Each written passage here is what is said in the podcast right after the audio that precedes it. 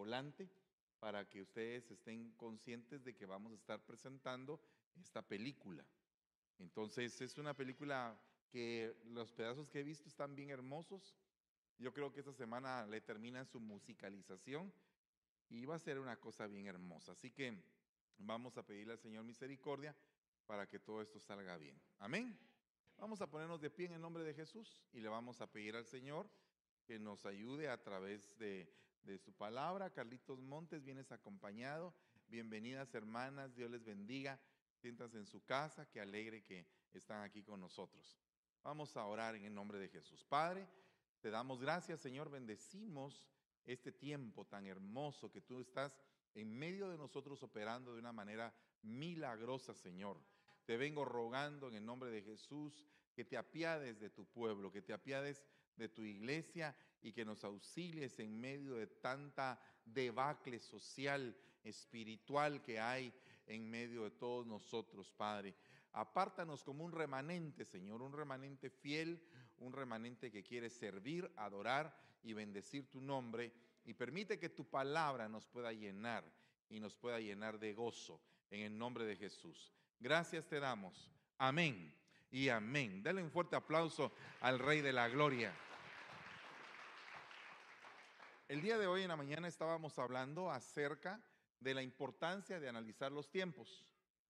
Para eso, el Señor elige en el pueblo de Israel a una tribu de expertos en discernir el tiempo. Y fíjese que es algo bien impresionante porque la tribu de Isaacar, fíjese que la tribu de Isaacar estaba representada precisamente en el pectoral del sacerdote por una piedra que era la piedra del diamante. O sea que según la historia judía, el diamante representa el discernimiento en el hombre. O sea que nosotros tenemos que aprender a discernir, a profundizar en la razón de las cosas. Mire, discernir el corazón es algo bien delicado. Por ejemplo, el Señor puede discernir los pensamientos y las intenciones del corazón. Nosotros no tenemos esa capacidad, al menos que Dios nos dé el don del discernimiento de espíritus. Y cuando tenemos ese don de discernimiento de espíritus, podemos profundizar aún más en la intención del corazón de una persona. Hay personas que, por ejemplo, van a lugares determinados y cuando se encuentran en ese lugar dicen, me siento incómodo, siento que hay algo que está pasando acá. Lo que está sucediendo es que está teniendo en algún momento, puede ser un discernimiento de espíritus, que puedan ser contrarios en el lugar en donde está operando esa persona. Pues de igual manera como se puede discernir un espíritu, hay que discernir el tiempo, hay que profundizar en el tiempo que estamos viviendo, porque yo les decía a los pastores el día de ayer que eh, a mí eh, la primera vez que me regalaron un reloj yo tenía seis años. Y lo primero que me puse a pensar es que cuando mi papá me regaló el reloj, dije yo, ahora viene la enseñanza del reloj.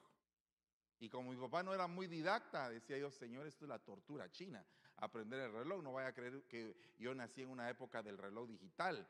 Yo todavía viví en el reloj de agujas, hermano. Entonces, digitales no habían. Estaban empezando a tratar de salir aquellos famosos ah, relojes Texas Instruments, que fueron los primeros relojes digitales. Pero antes todo era de agujas, aunque usted no lo crea, no soy muy viejo. Pero el punto es que como la tecnología ha avanzado tan rápido, Resulta que cuando yo recibí el primer reloj, me recuerdo que empecé a entender que tenía una hora para comer, una hora para levantarme, una hora para acostarme, una hora para ir al colegio, una hora para regresar al colegio, una hora para tarea. O sea que desde el momento en que pusieron un tiempo en mi vida, supe que tenía que haber un orden, un orden para cada cosa. O sea que no podía comer a la hora que quisiera. No sé cuántos de ustedes los han regañado por comer a la hora que no es de comer. No sé cuántos de ustedes a la hora que tenían que hacer la tarea no le hicieron. Y se les fue el tiempo de la tarea viendo tele. Y después tenían que utilizar otro tiempo que no era el de la tarea, sino que era el tiempo de dormir para hacer la tarea. Y a la hora que tenían que dormir no durmieron, sino que estaban haciendo la tarea. Por lo tanto, a la hora que se tenían que levantar, no se levantaron porque se agarraron el tiempo que tenían para, para dormir en estar haciendo lo que no tenían que hacer. Entonces ahora resulta que todo el mundo no usa el reloj como debe. Y que la mayoría de gente por decirles un alto porcentaje, no sé qué número de porcentaje, vive su vida en un gran desorden por no aprender a discernir el tiempo para cada cosa. Por ejemplo, una muchacha que se casa a los 14 años, pues no discernió su tiempo. ¿Verdad? ¿Y por qué una muchacha, hermano? ¿Por qué no un hombre? Bueno, un hombre que se casa a los 17 años, 16 años, pues no aprendió a discernir su tiempo. Porque no era el tiempo para que se casara porque no profundizó sobre lo que necesitaba para poder afrontar el tiempo del matrimonio. Entonces, cuando una persona sabe discernir la sazón de cada tiempo en su vida, entonces puede vivir de una mejor manera. Y cada vez que nosotros no discernimos el tiempo, nuestra vida se transforma en un caos. Porque la Biblia dice un principio muy importante. Dios puso el sol, la luna y las estrellas para medir las estaciones. Entonces, mi hermano, yo no creo que usted pueda ver allá en Rino, Nevada, gente que esté sembrando cuando está cayendo la nieve. ¿Verdad que no? Ni tampoco gente que esté, que esté cosechando cuando está la nieve en lo mejor, ¿no? Se congelarían, les pasaría a los de la ardilla, la, de la era del hielo. Entonces, no, o sea, hay gente que vive fuera de tiempo. Hay gente que en el tiempo de sembrar no están sembrando. En el tiempo de cosechar no están cosechando y se desperdician sus años. Porque no han agarrado el ciclo de su vida. Por eso es que tienes que discernir el tiempo. Tiempo para sembrar, tiempo para cosechar. Tiempo para llorar, tiempo para reír. Hay gente que cuando le toca vivir un cumpleaños, en lugar de estar bien con la sonrisa de oreja a oreja, bravo está. ¿Y por qué está bravo el día de su cumpleaños? Ah, porque no le dieron el juguete que quería. Pero le dieron un montón de juguetes, pero como no le dieron el que quería, se le amargó su cumpleaños. Ahora, ¿qué pasa cuando en tu vida Dios te da un montón de cosas, pero no te da lo que tú le has pedido? ¿Le haces berrinche? ¿Vives amargado? ¿Vives como que no entendiendo el tiempo? ¿Y qué pasa si Dios te dice, ¿sabes qué? Esto que me estás pidiendo, esa limosina que me estás pidiendo, todavía no tienes la capacidad, porque con el carro que te di, que saca humo, te sientes bien orgulloso. Entonces resulta que tienes que aprender a que el tiempo uno lo tiene que asumir con madurez. Uno tiene que afrontar el tiempo con madurez. ¿Cuál es el tiempo que tú estás viviendo el día de hoy? Puede ser que, que tu tiempo tenga que ser recuperado. Y eso es algo verdaderamente muy importante. Porque dice el Señor en el libro de Joel que Dios va a recuperar los años que el devorador se llevó. Entonces, desde que está esa promesa ahí marcada, si yo la agarro para mí, sé que desperdicié mi tiempo y que llega el tiempo de mi recuperación de años. Mire, hay gente que eh, pasa el vendaval con una sombría. Y ahí está ahí en el gran huracán. Y uno le pregunta, ¿por qué estás con esa pareja que te golpea, que no te da gasto, que estás, eh, que es un gran irresponsable? Por mis hijos, hermano, por mis hijos. Ah, por amor. Ah, eso es, ah, eso es, eso es por amor. Oh, ok, pero fíjese que eso es algo bien delicado. Porque por amor, eh, fíjate que es un término muy interesante. Porque amarás al Señor tu Dios. Te amarás tú y amarás al que tiene la par. Eso significa que te tienes que amar tú. Eso significa que creo que parte de tu amor propio no permitiría que te estuvieran golpeando. Parte de tu amor propio significa que te tienes que guardar, que tienes que saber perdonar, que puedes tolerar faltas, pero no puedes estar tolerando un ciclo de violencia doméstica por 20 años que te destruya la vida o que te haga pedazos tu ser. ¿Verdad? Si no, en primera carta de Johnny Depp, no, hombre, no. Pero mire, hermano, la realidad es que no podemos estar tolerando ese tipo de abusos. O sea, ¿sabe qué es lo que pasa? Que erróneamente la gente cree que como somos cristianos, tenemos que tener el aguante de aguantar cualquier cosa, valga la redundancia. Pero la realidad es que uno tiene que poner en orden su vida. Parte del tiempo es un tiempo para organizarme. Un tiempo para saber decir, hasta aquí llegó tu abuso. Un tiempo para decir, stop, momento, párale ahí. Porque tiene que haber respeto. Ahí empieza a enojarme, fíjese usted, no, hombre. No, pero tiene que haber respeto. Si no vas a tener tu vida en desorden. Que como tuvimos una abuelita que el abuelito la, la perseguía con un bate y que la malmataba. Ah, entonces eso es herencia. No, no, no funciona así. No, no funciona así. La Biblia dice claramente que nosotros los maridos tenemos la obligación delante de Dios de amar a nuestras mujeres como Cristo amó a la iglesia, que se entregó a sí mismo por ella. Y las mujeres tienen la responsabilidad de respetar y sujetarse a sus esposos. Cuando esas dos cosas se juntan, entonces las cosas empiezan a caminar en una ordenanza espiritual poderosa. Pero si no existe eso, hay, ¡hala hermano! Ya casi que sacan los sartenes a manifestar. Pero miren, gloria a Dios. No, ¿es, es cierto? Tiene que haber un equilibrio. Amén. Bueno, entonces volviendo al paréntesis del tiempo. ¿Qué tiempo estás viviendo? ¿Estás analizando el tiempo que estás viviendo? ¿Será que es un tiempo para reír? ¿Será que es un tiempo para que llores? ¿Será un tiempo de desierto? ¿Será un tiempo de abundancia? Será un tiempo de grandes oportunidades, de puertas abiertas, que donde tocas inmediatamente se te abre y hay nuevas cosas para ti. ¿Será que ese, este tiempo es el resultado de un tiempo de lágrimas que viviste y ese es el tiempo en el cual vas a cosechar todas las lágrimas que sufriste? Amén. No, dele un fuerte aplauso al Rey de la Gloria. ¿Cuál es el tiempo? Y si este es el tiempo de tu jubileo, donde dice que el Señor te va a perdonar todas las deudas, pero que sobrenaturalmente como le, pero tienes que saber exactamente cuánto debes también, ¿verdad? Porque le preguntaron a aquel uno, mire, ¿y cuánto es lo que usted debe? Debo cuatro mil, dijo. Ah, ¿Y de qué debe los cuatro mil? Bueno, tengo una tarjeta y tengo eh, un préstamo, ah, ok. ¿Y no debes nada más? Bueno, recordándome bien, debo otro poquito. ¿Y, y qué otra cosa tienes? Eh, debo otro poquito. Y cuando salió de la reunión con el pastor, entró debiendo cuatro mil y salió debiendo 17 mil. No tenía un concepto ni siquiera de cuánto debía. Hay gente que ni siquiera tiene concepto de cuánto debe. Hay gente que no tiene concepto ni siquiera de cuánto gana.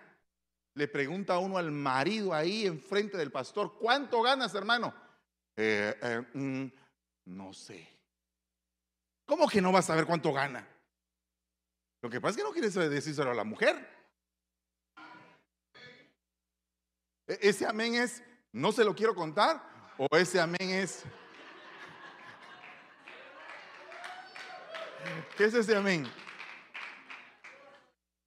No, no, no vine en pro de las mujeres el día de hoy, hermanas, pero sean bendecidas todas en el nombre de Jesús. Todas las madrecitas en este día sean bendecidas. Bueno, mire, pues sigamos con el tema. El punto es que tienes que analizar el tiempo que estás viviendo. ¿Cuántos dicen amén a eso? ¿Cuál es ese tiempo? Mire lo que dice acá. Por tanto, habiendo pasado por alto los tiempos de ignorancia, ¿Qué es lo que hace un tiempo de ignorancia? Es no enterarte de lo que tienes que vivir. Es no enterarte de cómo lo tienes que vivir. Es no enterarte de lo que deberías de haber hecho. Es un tiempo de ignorancia. Cuando una persona no sabe qué hacer, no sabe cómo vivir, no sabe cómo entrarle, está viviendo un tiempo de ignorancia. ¿A qué veniste aquí a la iglesia? A que se te despeje la mente y que se vaya ese tiempo de ignorancia. A que el Señor, a través de su palabra, te dé una guianza una guianza poderosa para que puedas tú discernir y saber conducirte en la casa del Señor y saber conducirte en la vida dando un buen testimonio. Ese es el punto. Ahora, olvidando esos tiempos, olvidando el tiempo en que cómo vivías, olvidando, borrando pues aquel desorden que tenías, aquello que fumabas, aquello que ingerías, aquello que te ponía todo atarantado, olvidando ese tiempo, olvidando el tiempo que manejabas imprudentemente, que destruiste el carro, olvidando aquel tiempo que te metiste en el montón de deudas, olvidando aquel tiempo que insultabas a todo el mundo, olvidándote aquel tiempo en que solamente creías tener la razón tú, olvidando ese tiempo. El Señor dice, voy a olvidarme de ese tiempo. A solamente mire qué alivio. Que alguien te dice, me voy a olvidar de todo ese tiempo. Ya ese tiempo no cuenta. Eso quedó atrás, es parte de tu pasado. Y yo estoy sepultando tu pasado en este lugar, dice el Señor. Lo estoy sepultando y no quiero que te recuerdes más de eso. Eso es ignorancia. ¿Sabes qué? Voy a tomar en cuenta de que tú no sabías mi palabra, dice el Señor. Entonces, como no sabías mi palabra, actuabas en ignorancia. Pero ahora estás conociendo mi palabra. Entonces tu vida tiene que cambiar. Entonces dice, Dios declara ahora a todos los hombres en todas partes que se arrepientan. Que se arrepientan. O sea que Dios está declarando una fecha de tu arrepentimiento. Un día en el cual tú tienes que llamar a la viejita y pedirle perdón. Tengo cinco años de no llamar a mi madre porque ah, un día me enojó y entonces todavía me recuerdo de eso. Sí, pero Dios ya se olvidó de tu pecado y tú no te quieres olvidar del pecado de tu madre, ni de tu padre, ni de tus hermanos. Quieres vivir con rencor cuando Dios ya olvidó, ya, ya olvidó tu pasado y tú quieres remembrar el pasado. No está bien. Entonces tienes que borrar eso. Y tienes que empezar a tomar actitudes de ese arrepentimiento. Porque el arrepentimiento trae frutos. El arrepentimiento cambia tu tiempo, cambia totalmente tu tiempo cuando tú te arrepientes. Porque cuando tú te arrepientes y te apartas, alcanzas misericordia, empiezas a dar nuevos pasos y tu vida tiene que cambiar. No hay ningún otro resultado que se pueda esperar, más que solo tu vida cambie totalmente, totalmente. Cuando tú veas tu foto de cuando eras soltero y no eras cristiano y tenías una tu foto así, pero todo mal emplasticado, y ahora ves tu foto como cristiano, con tu corbata, con tu tacuche, con tu Biblia bien hermoso, tu cara bien reluciente. Cambió la cara de aquel delincuente de hace unos años. Ahora es un hombre de Dios, una mujer de Dios. ¿Por qué? Porque cambió tu estado. Cambió tu lamento en baile. Cambió tu lamento en óleo de alegría. Cambió tu lamento en alabanza. Cambió ese dolor. Dios quiere ocuparse de tu dolor y cambiarlo totalmente. Dios quiere hacerte una persona diferente. No quiere que estés sufriendo el, dolor del trauma que tuviste cuando tu papá no te llevó al circo a ver el mono. Percibo que hay gente que todavía se quedó trabada en eso. ¿En dónde empezó su problema? Dice el psicólogo. Cuando mi papá no me llevó al circo. Habían llegado los monos al barrio y quería verlos. Y entonces me traumé, me quedé con un vacío existencial en mi corazón, en mi vida. ¡Eh, Dios mío! Dios quiere sepultar eso. Dios quiere encargarse del hoy y del mañana. El pasado ya no cuenta. Entonces, oiga lo que dice. Fecha de arrepentimiento. En el pasado la gente no entendía a Dios. Y Él pasó por alto esa época.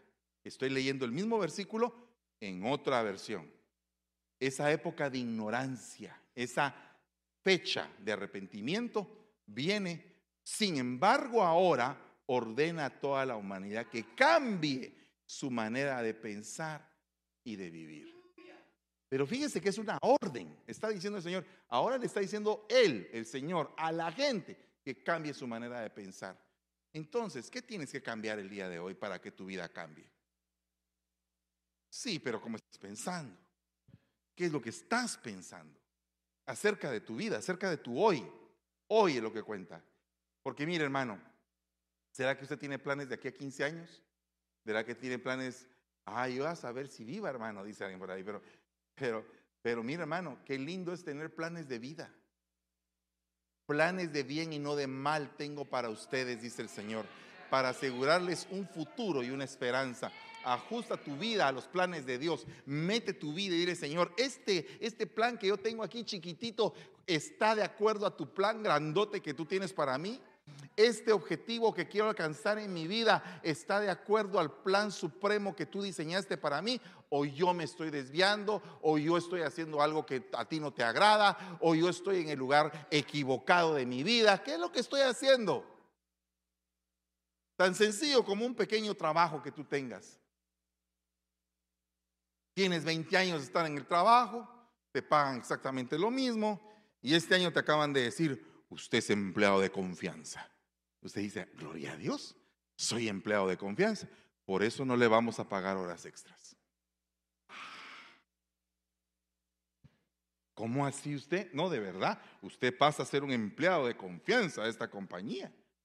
Y como los empleados de confianza no ganan horas extras, ah, cómo no. ¿Sabe usted que eso en un tiempo allá en Guatemala se inventó eso? No sé si en Guatemala se inventó, pero todos los, todos los empleados, todos los empleadores llegaban con sus empleados importantes, ¿verdad? Tú eres un empleado de confianza. Ya no vas a pagar horas extras. Ya no te vamos a pagar horas extras. Oh, chicas, así, así empezamos con la confianza. ¿Cómo será la desconfianza? Dios ha fijado una fecha. Dios ha fijado una fecha. ¿Puedes leerlo ahí? Dios ha fijado una fecha en la cual juzgará a todos con justicia y lo hará por medio del hombre que él ha escogido y resucitado como una prueba para todos ustedes. Entonces todos vamos a ser juzgados por el Señor Jesucristo en el tribunal de Cristo, los que creemos en Cristo. Ahora, ¿qué vas a hacer el día en que vas a ajustar cuentas con el Señor? ¿Alguna vez te han ajustado cuentas a ti? No, me refiero a este ajuste de cuentas, sino que ajuste de cuentas. Que te ajusten las cuentas, que te hagan una auditoría. Mire lo que pasa cuando hay una auditoría. Mirad bien que nadie deje de alcanzar la gracia, la gracia de Dios. ¿Qué es la gracia? Usted ha visto gente que en algún momento ha cometido grandes errores. Mire, e, en su misma casa, usted tiene a un su hijito así ojudo y orejón, ¿va? Y que siempre está, mamita, que no sé qué. Y usted es su deleite, listo, fregado. Tiene la fórmula para alcanzar gracia ante sus ojos. Le quiebra cosas, le jala el pelo, se monta y usted es su caballo de carrusel. Y usted está feliz con ese que le está haciendo todo eso. ¿Por qué? Porque alcanzó gracia ante sus ojos. Usted dice, este mi muchachito tiene algo que si usted tiene marimba, los demás no tienen. ¿Verdad? Como que hay uno que es agraciado, ¿verdad? Como que uno, uno alcanza la gracia de alguien y ese alguien lo favorece a uno. Me recuerdo que yo en el banco del café cuando estaba trabajando había un hermano eh, que se llamaba, él se llamaba Raquel. Fíjese usted, tenía nombre así. Entonces, ah, siempre se ponía bravo, ¿ah? porque su papá le había puesto Raquel a él. ¿Qué culpa tenía de haberse llamado Raquel, verdad? Entonces, todos le decíamos don Raquelito. Era tan íntegro el hombre, era, era de aquellos de hueso colorado cristianos hasta la médula. Y entonces él era el guardia de seguridad. Y un día se reportó a sí mismo. Él hizo un reporte y él mismo se reportó a su jefe. Y don Raquel, el, jefe le dijo, ¿y don Raquelito qué le pasó? Le, informo de que me quedé dormido. Ay, mi muchachito, dije, era tan íntegro que él mismo se acusó. Entonces el jefe, en lugar de, regañarlo, eh, lo puso como ejemplo y nos enseñó a todos. Entonces él después lo estaba molestando. Puchica, don Raquel, si usted se reportó a sí mismo, ¿qué significa? Que a todos nosotros nos va a reportar también, ¿verdad? Porque si no tuvo misericordia con usted, mucho menos con nosotros. Entonces don Raquel decía, claro que sí, si aquí todos estamos para servir íntegramente a esta institución bancaria, decía él. Quiero recordarles algo. En el tiempo del general Jorge Ubico, decía, Así casi que montarse en el carro de volver al futuro y aparecer en otra época. en el tiempo del general Jorge Ubico, yo estaba parado así firmes cuando mi general pasó y se me quedó viendo fijamente a los ojos y dije, este hombre me va a mandar a matar. Y me dijo, vos orejón. Sí, mi general, le dije yo, vení para acá. A partir del día de hoy vas a ser parte de la Guardia Presidencial. Imagínese usted que el orejón, yo, decía él, de la Guardia Presidencial de Ubico. Ese día alcancé gracia, decía él. Entonces, imagínate tú que tú eres el orejón el día de hoy. Y que en lugar del general pasa el Señor, revista a su ejército. Y te dice, vos orejón, vení para acá. A partir de hoy te voy a bendecir. Y, tú dices, pero, pero ¿cómo me va a bendecir si no me lo merezco? Que no te estoy preguntando si te lo mereces. Solo te estoy diciendo que te voy a bendecir. Es que yo no estoy pretendiendo que tú seas bueno, perfecto. No, no, no. Te voy a bendecir para que lo seas. Para que lo seas. Ah, pero entonces aquí hay un punto bien tremendo.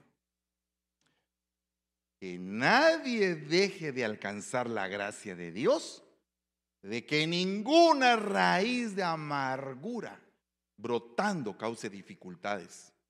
Ah, la que triste es que te están bendiciendo y con la cara de anicío, fruncido, bravo, porque lo están bendiciendo. Pero ¿cómo que? ¿y, este yo pensé que se iba a alegrar? ¿Qué haces tú con la bendición de Dios? ¿Qué haces tú con lo que Dios te da? ¿Estás agradecido? ¿Estás contento o encima de que estás bien bendecido con la lámpara prendida? Estás, como dicen los dominicanos, bien bendecido con la lámpara prendida. Eh, ok, los dominicanos. Pero óigame, estás bien bendecido con la lámpara prendida. Y encima de eso, bravo y amargado. ¿Qué hace usted si, usted le regala un su, un su camión a un su hijo? Bueno, ahora ya no les gustan los camiones, ¿verdad? En mi tiempo habían unos camiones que se llamaban Tonka, el camión Tonka. Entonces, esa era como que la ilusión de todo muchachito hace muchos años, 40 años atrás, más de 40, pero no le voy a decir cuántos. Entonces, el punto es que cuando yo era pequeño, la ilusión era el Tonka. Entonces yo le decía, papi, un camión quiero yo para, para final de año. Y entonces mi papá me dijo, bueno, ok, ¿qué camión querés? El Tonka, pero el Tonka era carísimo. Entonces lo que me regalaron fue un camión de plástico. Ese era el que había, para eso había. Aquí está tu camión, me dijo. Me recuerdo que era rosado de plástico. Rosado, un color rosado, así como que, puchica, eh, si, si hubiera sido este tiempo, pink, papá, pink. ¿Ah? Si hubiera sido en ese tiempo. Pero como en aquel tiempo te aguantas, porque peor era no tener camión. Ya tener camión ya era algo impresionante. Entonces hay gente que reacciona así con el Señor. Quieren tan grandes bendiciones que con nada se conforman. Con nada se sienten satisfechos. Con nada están felices, no entienden su tiempo. No entienden su tiempo. El problema es que a la persona que es así le cae un espíritu de sanguijuela. Dame más, dame más, dame más. Quiero más. Y quiero más, y quiero más, y quiero más. Y nunca está contento. Pero ¿qué pasa cuando de pronto dices, Señor, ¿cómo es posible que tú te hayas dignado de este tu siervo para poderme dar tal cosa? ¿Cómo es posible, Señor? Entonces, la actitud juega mucho en la sazón del tiempo. Porque, óigame, si usted tiene aún su niño, como en el caso mío, que agarré mi carro así rosado, como sea, y me fui a jugar con el camión porque era lo que había. Pero ¿qué hubiera pasado si, hubiera, si yo le hubiera tirado al piso, hubiera pegado de patadas, si hubiera, le hubiera pateado al camión? Eh, eh, después del camión iba yo. ¿O no? ¿Verdad? O sea, Ayer, anteayer estábamos hablando con, uno, con, familia y estábamos haciendo remembranza de cuando nosotros éramos pequeños. Dios guarde que nosotros nos tirábamos al piso en un supermercado y, y aquella gringa que, sweetie, sweetie, nada que sweetie, vení para acá. Solo era agarrar la muñeca y ya cuando sentías así no era que te estaban tomando la presión, era que ya era la situación bien, bien delicada. O, no, cuando, ¿verdad que cuando hacen la bombita así y, te agarran el hombro, dices tú, el brazo de mi madre. No, te están tomando la presión. ¿Verdad? Pero, pero cuando éramos pequeñitos, vení para acá. Y solo le decían a uno, ¿quieres ir al baño? No. Y uno cambiaba inmediatamente su sonrisa, así. En, automático. Por eso es que hay generaciones berrinchudas y generaciones no berrinchudas. ¿Verdad?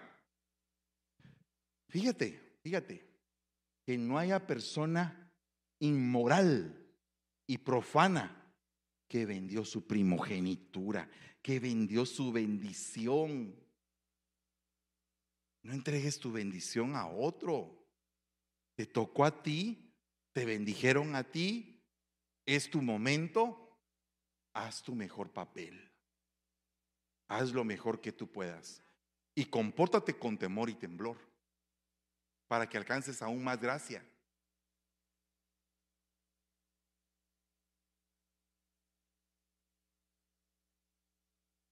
A veces nosotros, um, mire, nosotros sacamos nuestro orgullo por los poros muchas veces. Y, uh, y eso después lo tenemos que pagar caro, hermano. Porque como hay tiempo de exaltación y tiempo de humillación. ¿Qué vas a hacer en el tiempo en que tú eres exaltado? Humíllate más. Teme al tiempo en que te está yendo bien. Porque si temes, te vas a saber comportar en el tiempo en que las cosas estén bien. Para que vengan tiempos mejores. pero si cuando te está yendo bien, ya hasta caminar así como que sos pavo, ¿verdad? Y no me toque, no me toque. Soy el Señor pastor. Solo salúdeme de lejos. Si puedo, le extenderé la mirada. No, hombre, imagínense, y hay ministros que son así. Señor pastor, Dios guarde. Uh, guana, dirían en el África. Guana, guana, uh, uh, guana. No, hombre. No. No.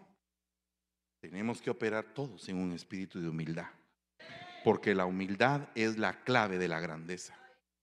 La humildad es un hombre colgado en una cruz, el más grande de todos, la mayor grandeza que existe vestida de humildad en una cruz. Oh, mire, y encima de eso nosotros nos sentimos la gran cosa. Hay gente que no puede vivir si no compra algo de marca.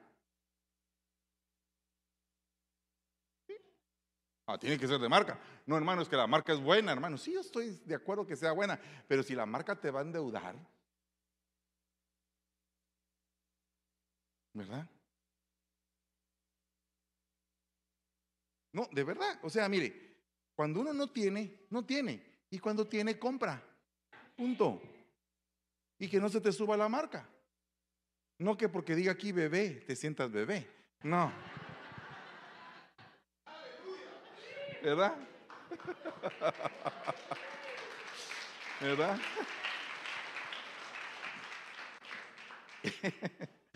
ya estoy hablando de más, pero mire, otra cosa. Primera de Chimoltrufia dice eso. Cuando digo una cosa, digo, digo otra. Dice, porque sabéis que aún después, cuando quiso heredar la bendición, fue rechazado pues no hay ocasión para el arrepentimiento, no hay la ocasión para arrepentirse. O sea, el tiempo del arrepentimiento es importante. O sea, ¿sabe qué le traigo el día de hoy? Este es un tiempo para que se arrepienta, para que todos nos arrepintamos de cosas que no están bien. Es que no me va a decir usted que, que al final no vaya a esperar a que pase Vicente, por favor. Porque sabe una cosa, yo tenemos la costumbre de que decimos, al final eh, van a pasar al frente los que quieran ser ministrados y todos están esperando a que pase Vicente, ¿va? ¿Quién es Vicente? El que pasa primero para que después pase toda la gente.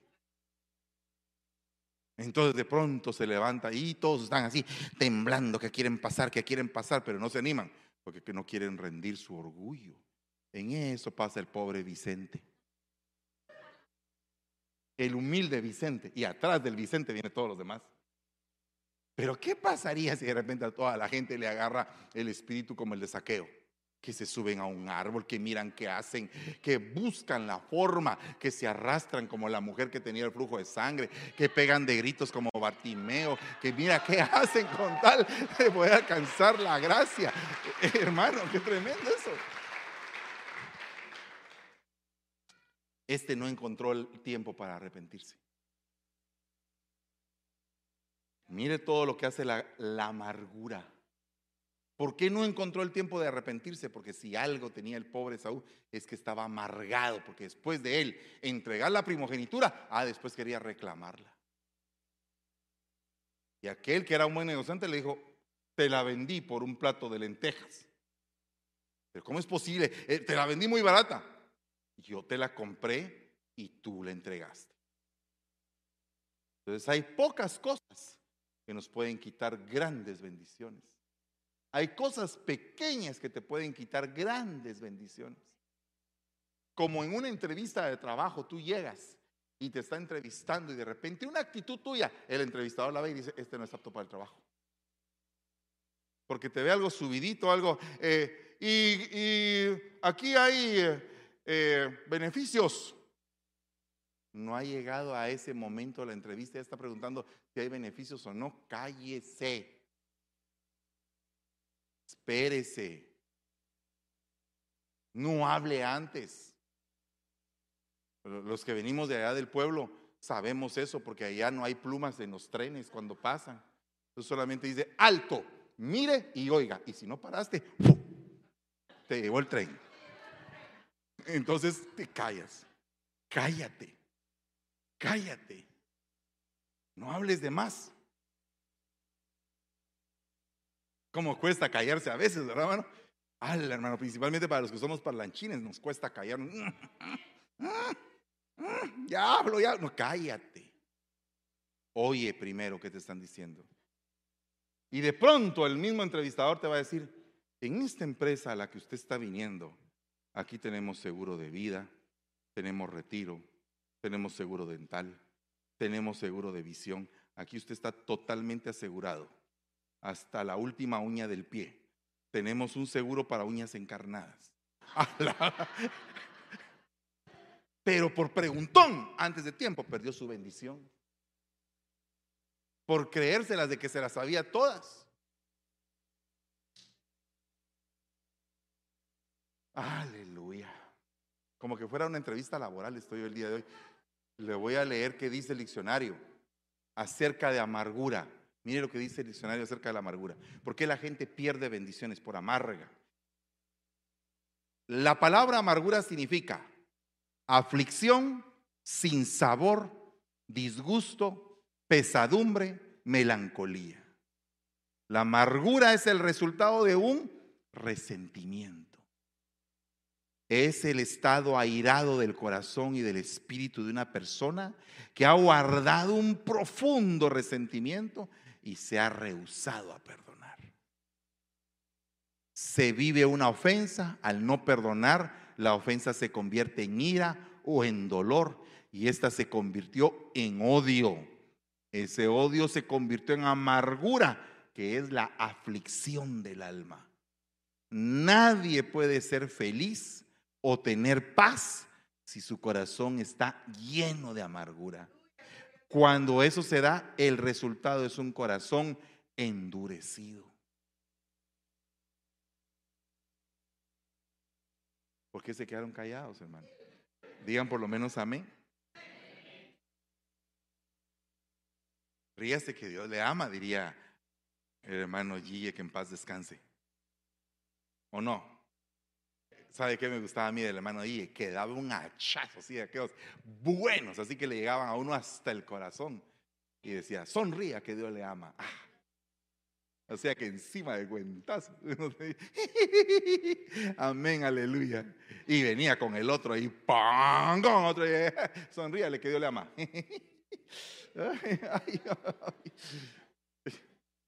Pero era lo que Dios usaba la gracia del siervo que él tenía, ¿para qué? Para ir haciendo que su palabra entrara a lo más profundo del corazón. Mire qué lindo, qué lindo ese siervo, ¿verdad? Todos los que lo recordamos decimos, wow, los que vivimos esa época, qué bonita. Va, mire, otro punto. Los síntomas de las personas amargadas los podemos identificar porque siempre están criticando, quejando, se sienten enojados, son volátiles, son ofensivos, autoestima baja, les gusta hacer sentir mal a los demás. La amargura puede transformar el carácter de una persona y su comportamiento se reflejará en negativismo, dureza, severidad, rencor y odio. ¿Usted conoce gente así? O sea que la amargura, en lugar de transformarte la mente para bien, te enferma de tal forma que llega un momento en el cual la persona está cerrada totalmente a cualquier tipo de afección, a cualquier tipo de, manifestación de amor. Desconfía de todos, no cree en nadie, no permite que nadie se acerque, se quedó totalmente encerrado, solo, viviendo su amargura. Y hoy el Señor te quiere liberar si en algún momento tienes algún tipo de problema de esa categoría. Algunos de los síntomas de una persona amargada se puede reflejar en su área física, emocional y espiritual. Síntomas físicos, alta presión arterial, desórdenes estomacales, problemas intestinales, insomnio, enfermedades cardíacas, síntomas emocionales, ansiedad, no de caer en tus brazos, sino que otro tipo de ansiedad, ansiedad, amargura, depresión, bien que se sabía la canción, usted reprenda al diablo, depresión, temor, inseguridad, preocupación, síntomas espirituales, pérdida de la visión, de la visión de la vida, pérdida de su propósito, pérdida de la fe. Uy, ¿qué hacemos con esto, hermano? Me faltan seis minutos para decirle la solución. Bueno, la primera solución, arrepentirse, ¿verdad? Arrepentirse y llamar rápido al enemigo number one. Recuerde que la amargura es la suma de heridas, rechazos, resentimientos, frustraciones, ira y dolor. ¿Cuál es la causa principal de tu amargura? Ah, no estoy amargado, bendito sea Dios. No es para ti el mensaje. Perdónate y perdona al que te hizo daño. Entregue a Dios sus deseos de venganza. Este me las va a pagar, le voy a hacer, lo voy a despescuezar. Eh, nada de eso. Cero totalmente. Cero resentimiento. Cero venganza.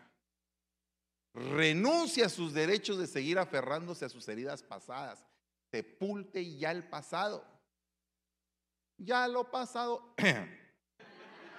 ya pasó. Yo, veo que ustedes oyen mucha música que no es correcta, hermanos. Arrepiéntase de eso también. Hable de su enojo con Dios y con un consejero. Considere los intereses de otros. Hable y actúe con humildad. Alinee sus pensamientos a la palabra. Ay, qué bonito, ¿verdad? Entonces va a venir un cambio de mente. ¿Cuántos quieren cambiar su mente?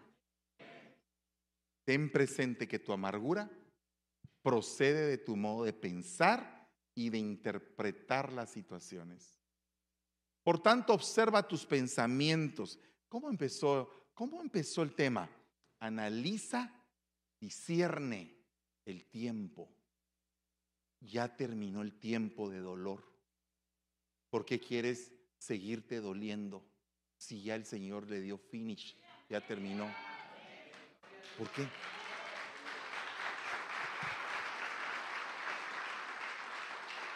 ¿Por qué te quieres seguir quejando por algo que ya el Señor alivió? Ya sanó. Por favor, si ustedes están de acuerdo conmigo en la predica, diga un fuerte amén. Ok, gloria a Dios, estamos en el mismo sentir. Por tanto, observa tus pensamientos y detecta cuándo están fomentando tu amargura. Luego trata de, de modificarlos por pensamientos positivos y constructivos. ¿Y cómo hacemos eso, hermano? ¿Será que podemos nosotros en nuestras propias fuerzas cambiar nuestros pensamientos? No. Tenemos que pedir al Espíritu Santo que opere un milagro en nuestras vidas. Y decirle al Señor, Señor, ayúdame para poder meditar acerca de esto y entregarlo totalmente el día de hoy, no mañana ni pasado. Voy a ver si en la semana me curo. No, no, no. Hoy es el día de tu sanidad. Hoy es el día de tu salvación, es el día propicio. Y dice acá, denota que la palabra amargura se dice picria, que significa condición de extremada maldad, hiel de amargura, maledicencia, de aborrecimiento amargo, en el mismo sentido metafóricamente de una raíz de amargura, es la productora de frutos amargos. Entonces, ¿qué es lo que produce el Espíritu? Frutos amor, gozo, paz, paciencia, benignidad, bondad, fe, mansedumbre, templanza, dominio propio, fruto de labios que confiesan su nombre, justicia y verdad. Doce frutos. Ahora dígame, si hay doce frutos, nueve determinados en ese versículo y otros tres más en otros versículos. Ahora, si hay doce frutos, ¿no cree usted que así como el Espíritu produce frutos preciosos, la amargura puede producir frutos detestables? ¿Qué sería en lugar del amor? El odio. ¿Qué sería en lugar de la paz? La discordia, la ira. ¿Qué sería en lugar de la benignidad? La malignidad. Entonces, ¿qué sería lo contrario de la mansedumbre de una persona mansa? La intranquilidad, la desesperación, el estrés. ¿Tú crees es correcto que nosotros vivamos así? ¿O crees tú que como hijos de Dios debemos de aceptar vivir en el Espíritu? Porque hubo una impartición del Espíritu Santo hace un momento. Entonces esa impartición tiene que producir algo. No puede ser que tú sigas amargado. ¿Cuántos dicen amén a eso? Si tú no quieres seguir amargado, ponte de pie y dile al Señor, yo quiero entregar hoy mi amargura. Tú sabes qué tienes que hacer, tienes que venir al frente, reconciliarte con el Señor y decir, voy a seguir adelante. Voy a seguir adelante. Tengo que cambiar esto que cambie tu lamento en danza, que cambie tu tristeza en alegría. Y hoy estamos entregando en este lugar la amargura.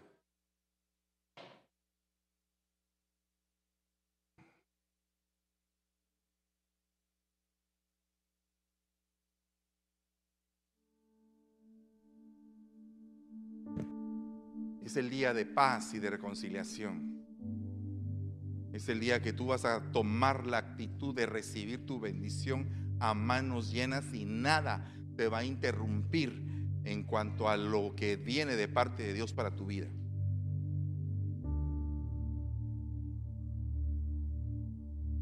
Dios olvida lo que has hecho en ignorancia. Y tú dices, no lo hice en ignorancia porque lo hice sabiendo. Si sabías, pero no habías llegado a un entendimiento de lo que sabías. Porque no solamente se trata de leer la escritura y de decir, no debo de matar, no debo de mentir, no debo de, codiciar la mujer de mi prójimo, sino que tienes que entenderlo para poderlo vivir. No solamente se trata de leer. Una persona puede haber leído algo y aún habiéndolo leído puede seguir siendo ignorante. Porque no entró a su nivel de pensamiento, a la profundidad de su ser. No entró pero Dios hoy te está diciendo, está entrando mi palabra a tu corazón. Has llegado al entendimiento. Ahora vas a dar un cambio poderoso entregando esa amargura. Y hoy es el momento de perdonar, es el momento de recuperar los años perdidos. Que se cumpla en tu vida el libro de Joel, que el Señor va a devolver los años que se perdieron los años que lastimaron tu corazón, los años que te ofendieron, los años que en algún momento quisieron contaminar ese vaso precioso que Dios estaba preparando, los años en que dieron los mismos hermanos, dieron un mal testimonio y te amargaron tu ser con el fin de no seguir escuchando la palabra o de no creer a la palabra de Dios, porque un hermano, una hermana te quedaron mal, pero hoy es el día de tu liberación.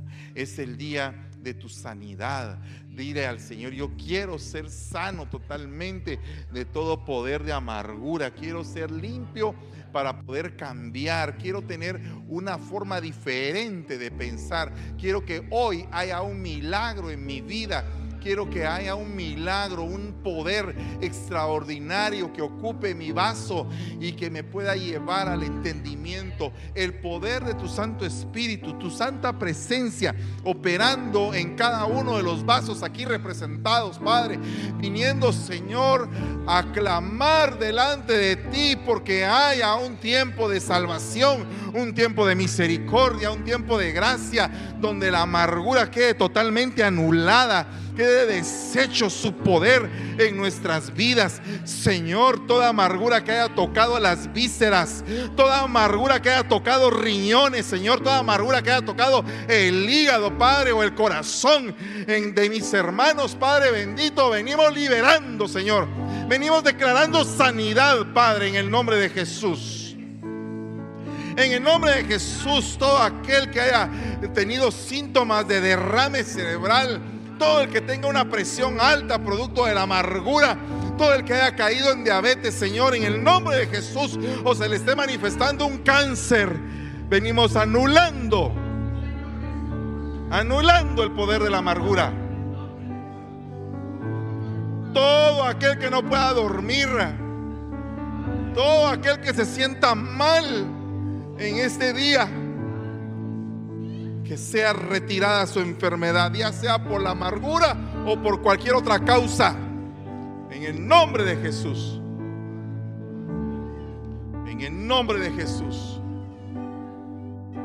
Te bendecimos, Señor. Dale gracias al Rey. Dile, Señor, gracias. Estoy creyendo en mi sanidad. Estoy creyendo en mi sanidad. Sé libre, sé libre, sé libre. Sé libre, mujer, sé libre. Estoy creyendo en mi sanidad y varón de Dios, sé libre. Sé libre. Quita esa amargura de tu ser, no te sirve para nada. Quita esa amargura de tu ser. No te va a ayudar esa amargura. Hoy venimos entregando eso en el nombre de Jesús. Hoy venimos entregando eso en el nombre de Jesús. Respira profundo, respira profundo y saca el aire por la boca despacio y vuelve a respirar profundo y vuelve a sacar el aire despacio y vuelve a respirar profundo y pon tu mano en el corazón. Soy libre por la sangre del Señor, soy libre. Puedo respirar, puedo respirar, quito toda opresión del pecho. Quito todo flato, quito toda opresión. Toda opresión en el nombre de Jesús. Todo tipo de enfermedad en el nombre de Jesús. Hoy me declaro sano. Declárate sano, por favor. En el nombre de Jesús. En el nombre de Jesús. En el nombre poderoso de Jesús. Oh Santo, en Santo, el nombre Santo. de Jesús. Santo En eres el tú, nombre de. Jesús. En el nombre de Jesús. En el nombre. En el nombre de Jesús. En el nombre de Jesús. En el nombre de Jesús. Respire. Reciba ese aliento Shama. En el nombre de Jesús. Reciba vida. Porque vida es lo que está siendo ministrado. Es el Espíritu de Dios en usted. Que sea hoy un momento más para desarraigar toda amargura. Esa reconciliación con Dios mismo hoy. Toda falta de perdón, confiésela con su boca hoy en el nombre de Jesús. Cierre sus ojos. Padre, perdóname por cuánto he pecado. Perdona a aquellos que pecaron por mi culpa. Perdona a los que pecaron por mi culpa. Perdona, Padre, en el nombre de Jesús te lo suplicamos. En el nombre de Jesús. Que todo que toda falta de perdón sea quitada, Padre, en el nombre de Jesús. Y que toda raíz de amargura sea desarraigada en el nombre poderoso de Jesús. Padre, Señor Jesucristo, hoy te recibimos una vez más. Te recibimos como nuestro Señor y Salvador. Declaramos que hemos creído en nuestro corazón y lo confesamos con nuestra boca una vez más, porque somos libres en el nombre que es sobre todo nombre. Libres para declaramos libertad en este lugar. Declaramos libertad. Donde el Espíritu de Dios se mueve, hay libertad. Reciba libertad. Reciba libertad en el nombre de Jesús. Hay reconciliación para con Dios. En el nombre poderoso de Jesús. Sea lleno del Espíritu Santo. Que sea el Espíritu Santo llenando, limpiando y ayudándonos para ser guiados para gloria de Dios Padre. Amén, amén y amén. En el Qué privilegio, hermanos, y bendición de estar una vez más hoy reunidos aquí desde nuestra eh, iglesia en San Francisco y recibir esta prédica en verdad a través de nuestro apóstol, analizando los tiempos. Eh, Gaby, eh, eh, Anthony. Anthony, este, ¿qué, ¿qué opina de esta prédica? que Ha, si- vimos? ha sido de gran bendición siempre recibir la palabra. Este, el, el apóstol nos estuvo hablando sobre cómo a veces que vivimos nuestra vida en desorden por no tener ese discernimiento de, del tiempo. Y es algo tan importante y tan valioso que yo siento que muchos deberíamos eh, eh, ponerlo a prueba. ¿Qué piensas tú, Anthony? Sí, definitivamente tenemos que ser sabios a la hora de encontrar nuestro cronos y nuestro kairos aquí en la presencia del Señor y en nuestras propias vidas, como es reflejado.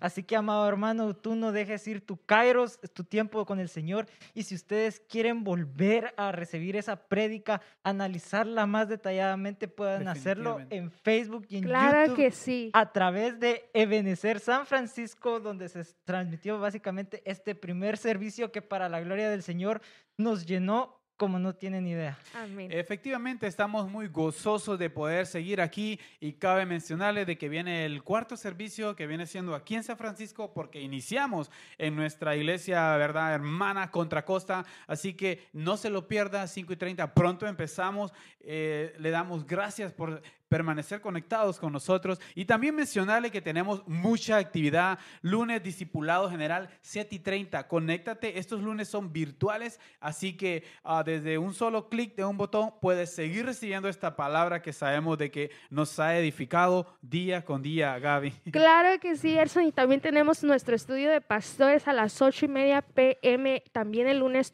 virtual. Y el martes tenemos la escuela profética a las siete y media pm. Y también tenemos algo más. Claro, tenemos los días miércoles que son nuestras noches matrimoniales que están a cargo de a veces nuestra pastora, nuestro apóstol, ministros, invitados, que ellos vienen y te hablan de su matrimonio y dan unos consejos de cómo llegar y tener ese matrimonio que uno desea, que empieza a partir desde las siete y media de la noche.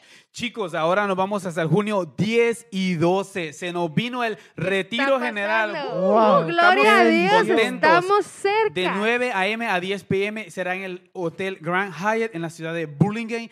Por favor, si miras ese flyer en pantalla o lo vamos a estar lanzando en las redes sociales, ahí también pueden encontrar el número de teléfono para que desde ya apartemos nuestros cupos en nuestros trabajos y si, tie- y si quieren más información, eh, pueden llamar a estos números de teléfono. Claro que sí, también puedes invitar a un familiar, a un amigo. Va a ser un, un retiro excelente. Vamos a tener música, vamos a tener película, vamos a tener cuidado de niños también. Los jóvenes Muchos van a estar jóvenes estarán ahí, ¿verdad, Gaby. Precisamente, este, los jóvenes vamos a estar ahí gozosos recibiendo la palabra, primeramente de nuestro apóstol y luego del apóstol Sergio, que va a ser alguien que va a Dios, a bendecirnos bendición. completamente en este día donde todos vamos a estar gozosos. Y también como pueden ver, tenemos aquí los flyers de Todo va a estar bien. Será también ese mismo día en el retiro, sábado 11 de junio a las 6 pm, entrada totalmente gratuita. Chicos, ¿qué piensan? yo Gratuita. estoy- bueno. es- Impresionante. sí, o sea, es como ir al cine. cine, literalmente. Vamos a tener una película que yo estoy tan emocionada, estoy tan intrigada de ver qué es lo que vamos a ver.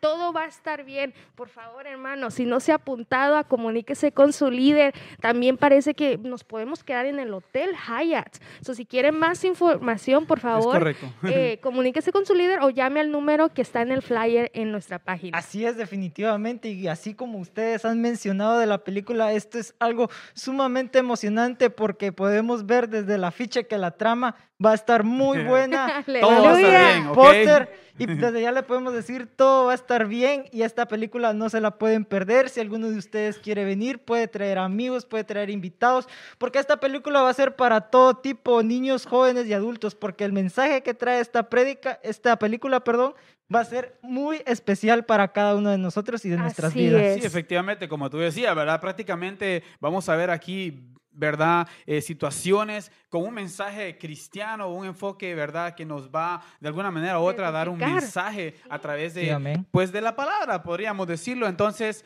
eh, cabe mencionar a todos el que nos está viendo, no se olvide, conéctese, manténgase conectado, eh, active esa, no- esa campanita para que le lleguen todas las notificaciones y, ¿por qué no? Suscríbase a YouTube cada vez y cada vez más, son más los seguidores. Así que chicos, nos despedimos. Y No se nosotros olviden, somos Restauración Ministerio CBNC San Francisco.